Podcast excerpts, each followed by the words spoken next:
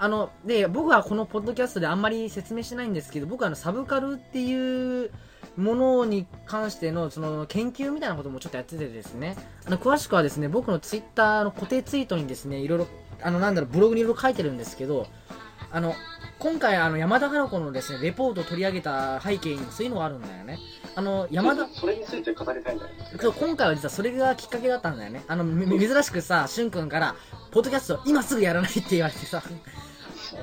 あの、あのレポートね、1万字超えちゃってさ、あの、今ブログにも書いてて、で、そのガロンの僕が持ってる92年8月号、山田花子のツイート号持ってるんだけど、それの、なんだっけ、その、いろ、あの、確かね、いろんな、業界の人たちがコメントしてるんだけど、この人たちがいわゆる本来のサブカルの文化人って呼ばれてる人たちなんだよね。山田花子のツイート号にコメントしてる人が。で、この人たちのコメントを、なんだっけ、書き起こしてたの、ずーっと今日一日中。あのね、確かその人たちの名前、あの、山田花子のツイートコメント載せた人たちがみんな僕知ってて、みんなすごい好きなんだけど、その人たちが、その、サブカルって呼ばれてるものを支えてた人なんだよね、本来。その人たちなりの共通点、共通項っていうのはたくさんあるわけ。確か、名前を挙げていくと、根本隆、恵比寿義和、内田俊義、花輪和一、丸尾末広、阿比子まりえ、右アパン、友沢耳を原真澄、えー赤田雄一、ケラ、マディウイハラ、ジーコ内山、石川次郎、湯村照彦、竹中直人、高市俊明、あ、これお父さん、手塚のり子ら、あと竹内涼もいるし、あと、まあ、電気グループの石野卓球、あと玉野筑俊明、西川浩二、あと大月健二は、えっ、と、一周期の93年6月号にも、え長長文、あの、90あのね、大月健二はね、山田花子のツイート号にね、あんまし、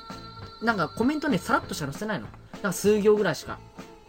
なんか、山田花子の漫画には大月健二そっくりのキャラクターが出てきて、大月さん、大月さん、玉美さんとか言ってる、大月健二のせ歌詞の漫歌詞の世界観のキャラクターたくさん出てくるんだよね。桃子とか陽子とか、なんかまんま出てくるから、大月健二は一体どんなコメントをしてくれるんだろうかって期待してたら、そっけないことしか言ってないの。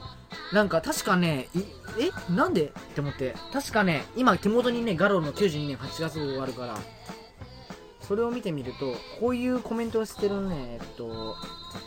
山田花子さんの漫画に大月や玉美という名前がよく出てきたのでとても気になっていました。いつか機会があれば一度お会いしたいと思っていたのに、それも叶わないこととなってしまい、本当に残念です。という感じのことしか書いてないんだよね。なんか、ちょっとがっくりしたなと思ったらね、1年後のね、1周期の後にね、ものすごい充実した内容のコメントもしてたわけ。1年間の間に、多分いろいろ思い巡らせたことがあったのかなっていう。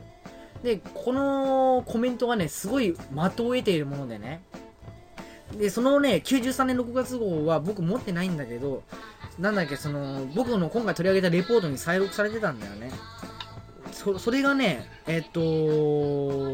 あ、でもそれ残ってるかな？残ってればいいんだけどな。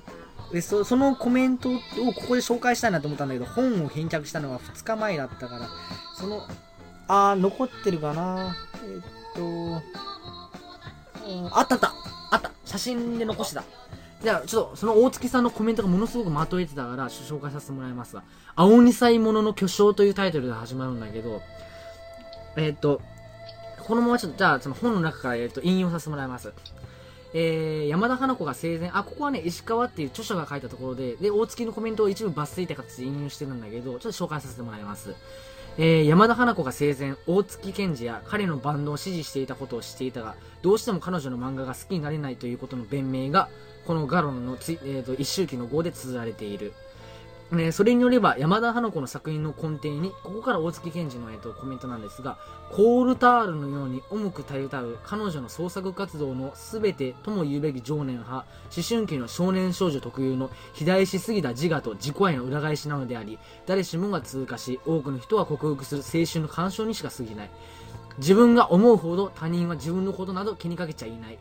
というえー現実社会の大原則にまだ気づいていない世間知らずの青二歳の物語なのだというそして大月健二自身もまた高校時代山田花子作品の主人公たちのような世界観で生き真剣にこの世を計らみ他者を呪っていたこともあったが大人になり自分が中心に宇宙が回っていると思っていたからあんなに周りが気に入らなかったのだと洞察したいきさつを次のように結論している。以下大月健二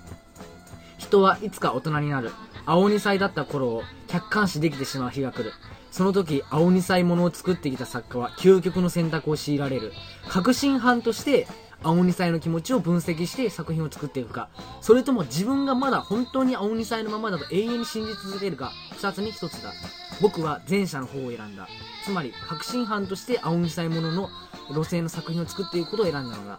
大概の人がそうするように確信犯として種族にまみれる方を選ぶことにして山田花子は多分後者しか選べないタイプの人間だったのではないか。山田花子の主人公たちはどれを読んでも自分の自閉に対して髪の毛一本ほどの疑いも見せていない。肥大した自己愛の裏返しというからくりに山田花子自身が気づいてなかったからだと僕は思うのだ。神聖の青二歳である山田花子の作品は恥ずかしくて恥ずかしくてなんだか申し訳がないような気がして読むのが辛くてどうしてもどうしても好きになれないのだって書いてるんだよね。これね結構長いねコメントになったんだけど言ってみれば自分がそのなんだろう中二病的な要は青二歳的なその要はね10代特有のなんだろうそのなんだろうあるじゃないその神経質になってさああいう感性っていうものっていうのは大体ね20代半ば過ぎると薄れていくんだよね。でそれを永遠に保ち続けるかそれともあえてその演技としてその作品としてそのなんだろう偽るかっていう。あのね実はね絶望先生というアニメの第3期であのあの大月健二がねこれをまんま歌詞にしてるんだよね。あの一回あのあのね大月健二実はアニメの作詞あと牛音虎とか絶望先生とかいろいろ手掛けてるんだけど、うん。あの実はね今言ったことはねまんまねまんまアニメの歌詞になってるの。あの絶望先生のアニメのえ1期2期3期ともにオープニング大月健二が手掛けてるんだけど大体ね聞いてる聞いてるあの人として軸がぶれていると空想ルンバとあと,、えっとリンゴもぎりブームって3つあるんだけどこの3つは実は山田花子にあったメッセージだったんじゃないかっていうぐらいねこのつコメント文とほとんど同じような内容が書かれてるわけなんですよ。ああなんか言われてみればいやマジでそうなのよ。で特にねあの自分がここでね大月健二のね言ったねえーっとここなんだけどもうもう一度繰り返すんだけど重要だから、えー大事だから2回言うんだけど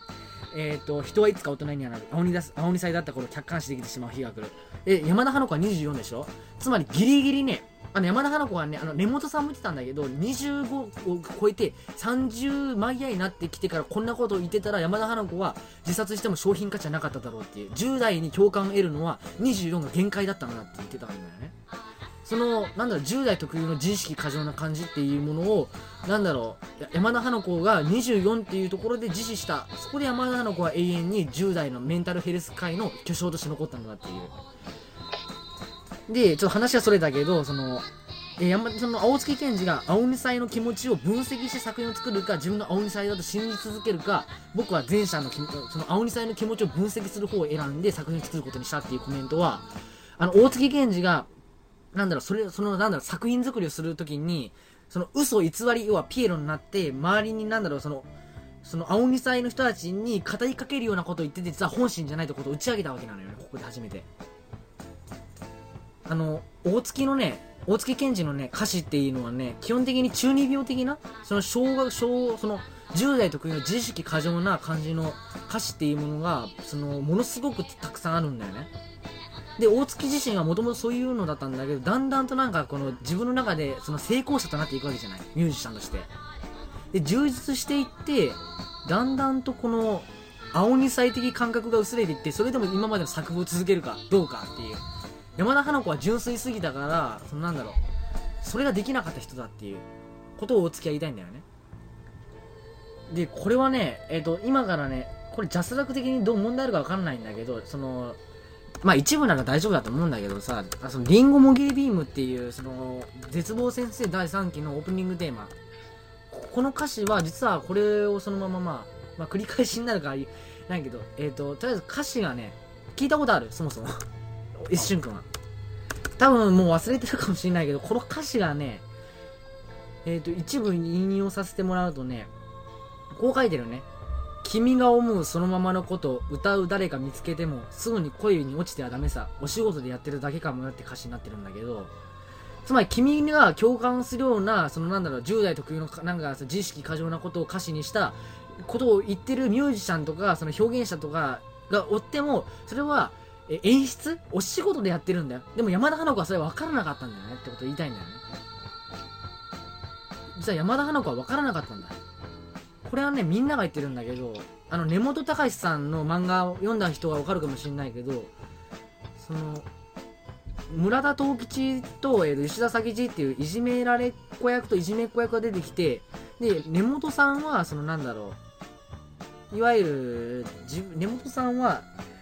山田花子自身はその根本隆がそのいじめられ役の村田藤吉とその同じような感覚を持ってるんだっていうことを信じ続けたんだよ死ぬまで。山田花子はそう。これ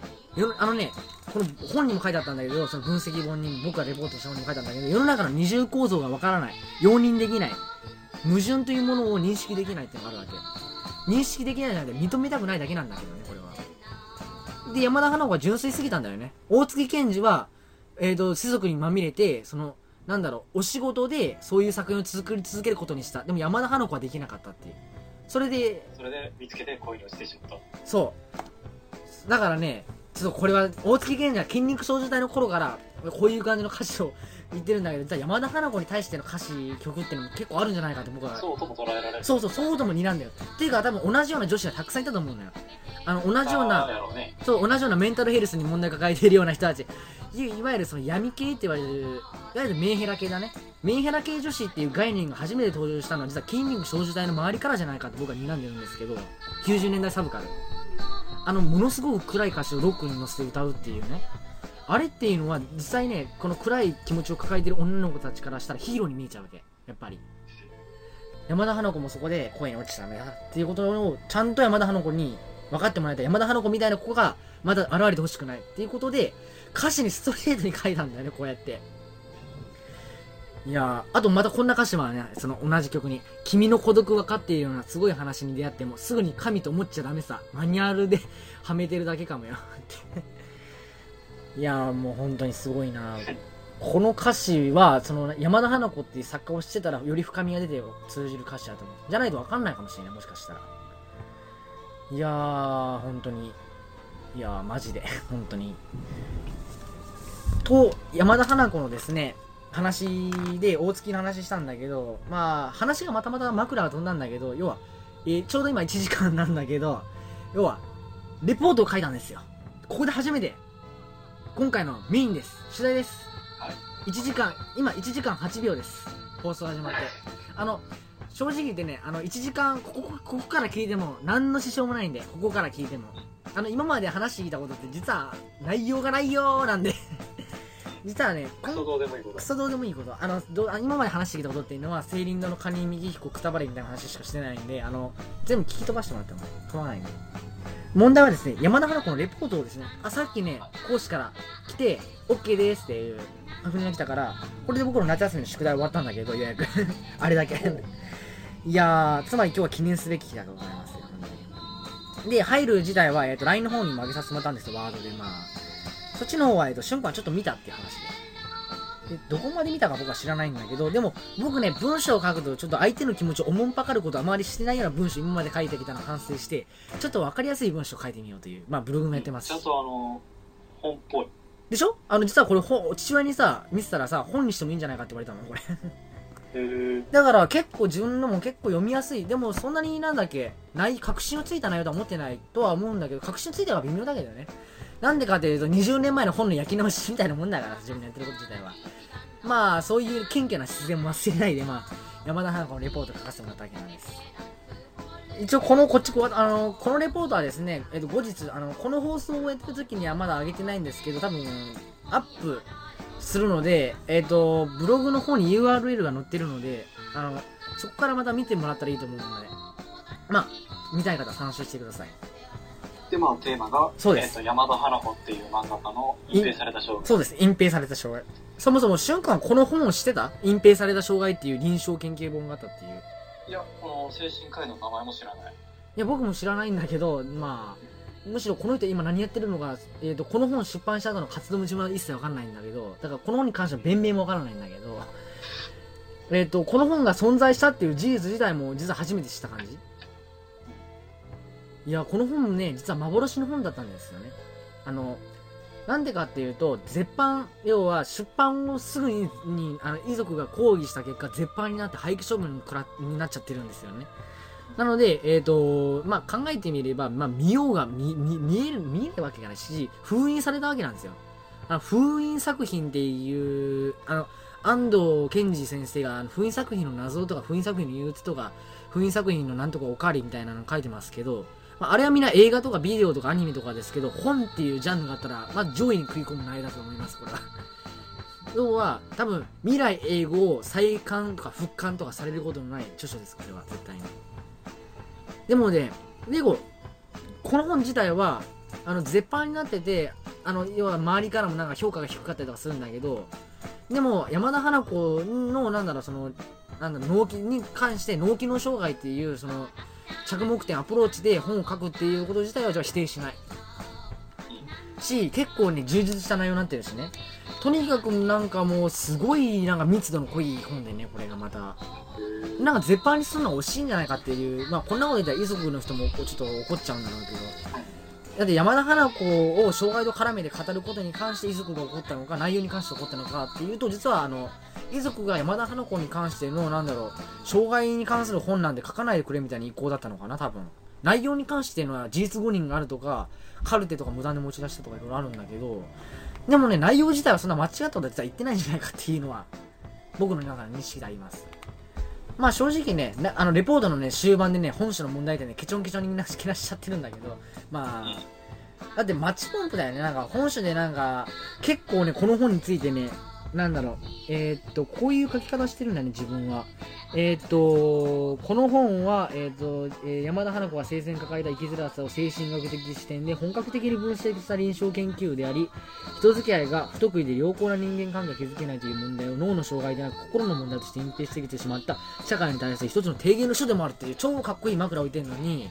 あの後半でねこの本はどうせなんか全部、ま、なんか問題があるとかさなんか最初でかっこいいこと言ってるのにこの本はさなんか全否定すること書いちゃってさマッチポンプ芸みたいなことやっちゃってるんだよね自分なんか。でもまあそれはあえて狙ってってるんだよね。僕の芸風ですからそれは。あの最初でねなんか言っててさ最後でなんかケチョンケチョンにするっていう。まあ実際なんか相手をね驚かしてやりたいっていう。な僕のなんかその底意地の悪さみたいなのもあるんですけどまあ。一筋縄ではいかないレポートにするっていう気持ちだったねこれは。エンターテインメ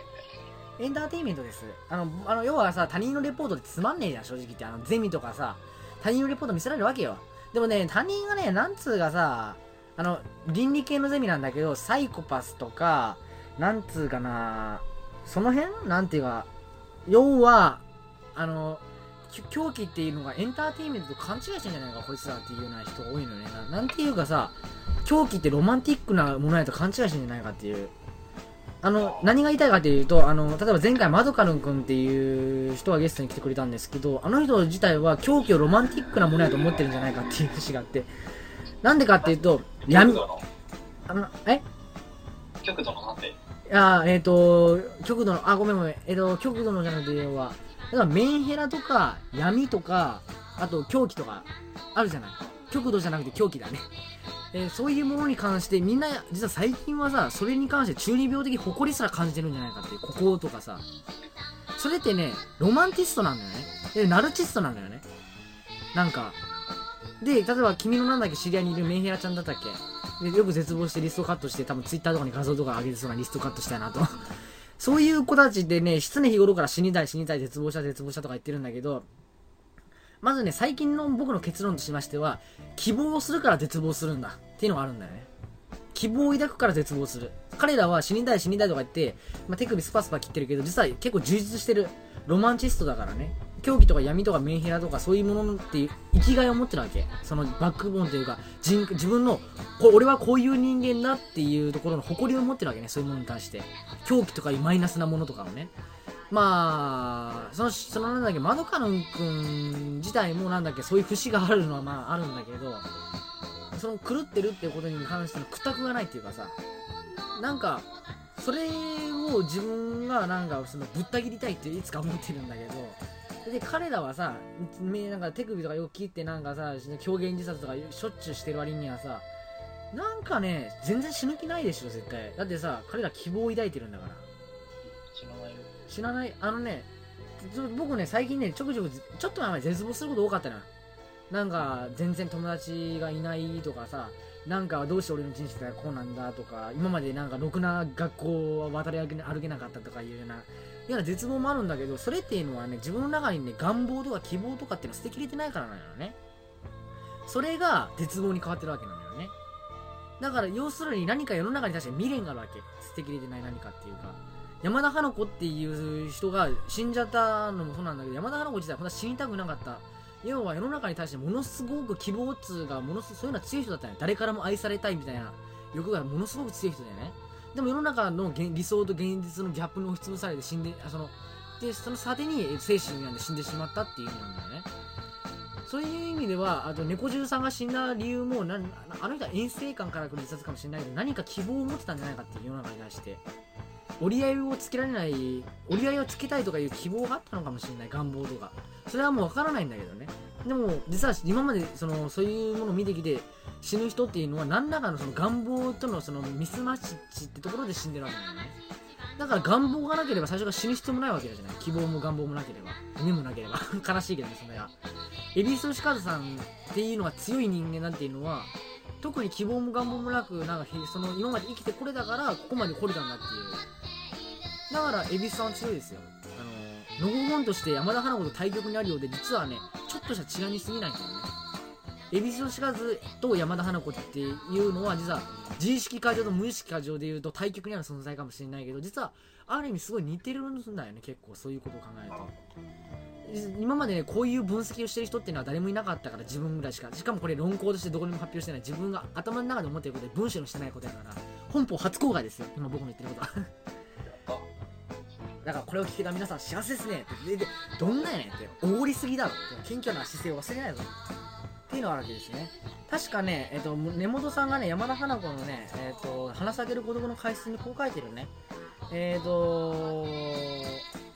山田花子は、えー、絶望絶望絶望に次ぐ絶望さらにいくつかの絶望を超えた果てに三千の輝く峠にがあることを予見してた節もあるのだが生きながらえたものがそこへたどり着くには気力体力ともにあまりにしんどかったわけだ。それにしても本当につくづく業の深い漫画家だった。このなんだ山田さん時代はねその希望っていうものに関して言えば人一話だったね。ものすごくあったと思う。多分重量にしたらなんか多分数トンレベルだったんじゃないのかっていう。このトンだね。トン単位で押しつぶされたかもしれない。手塚のり子さんの解説。今のアックスの編集長ですね。えー、っとここの人もあの手塚さんの解説もすごいいいこと書いてるね。本当は全部解説は載せたかったんだけどそれじゃレポートの形式じゃなくなっちゃうからさ。ブログの方に載せるんだけどえー、っと山田花子の解説で特殊漫画家と言われながらも山田花子がこの世で自分以外に愛したものは植物や小動物同様や童話だった。最初にそれを聞いた時は嘘だろ。と一瞬疑ってしまったが付き合ってみればすぐにそれらを本気で愛したことが分かった。というものの彼女の本体はメルヘンの上に成り立っていたからである。ある日突然一体自分は何者なのかというような疑問が生まれてもその答えはきっと誰にも答えられない。かし山田花子が知りたかった知りたかったの答えが出てこないばかりか。どうも自分の理想だがかけ離れているようでそこに一つの絶望が生まれてくる。絶望の中で彼女は彼女なりに純粋な世界を作り上げていったのだ。それがメルヘンな世界だった。だがはっきり言って純粋な世界を作り上げるなんてことは現世において至難のはずだ。煩悩だらけの人間がそれを作り上げるには残念ながら膨大な嘘と膨大な自己犠牲がいる。山田花子は不器用だったというのはその嘘と自己犠牲をほんの少しもうまく作り上げられなかったことだ。またうまく作り上げられたとしてもその結果としてやっていく孤独感こそ彼女はこの世で一番恐れていたものかもしれない。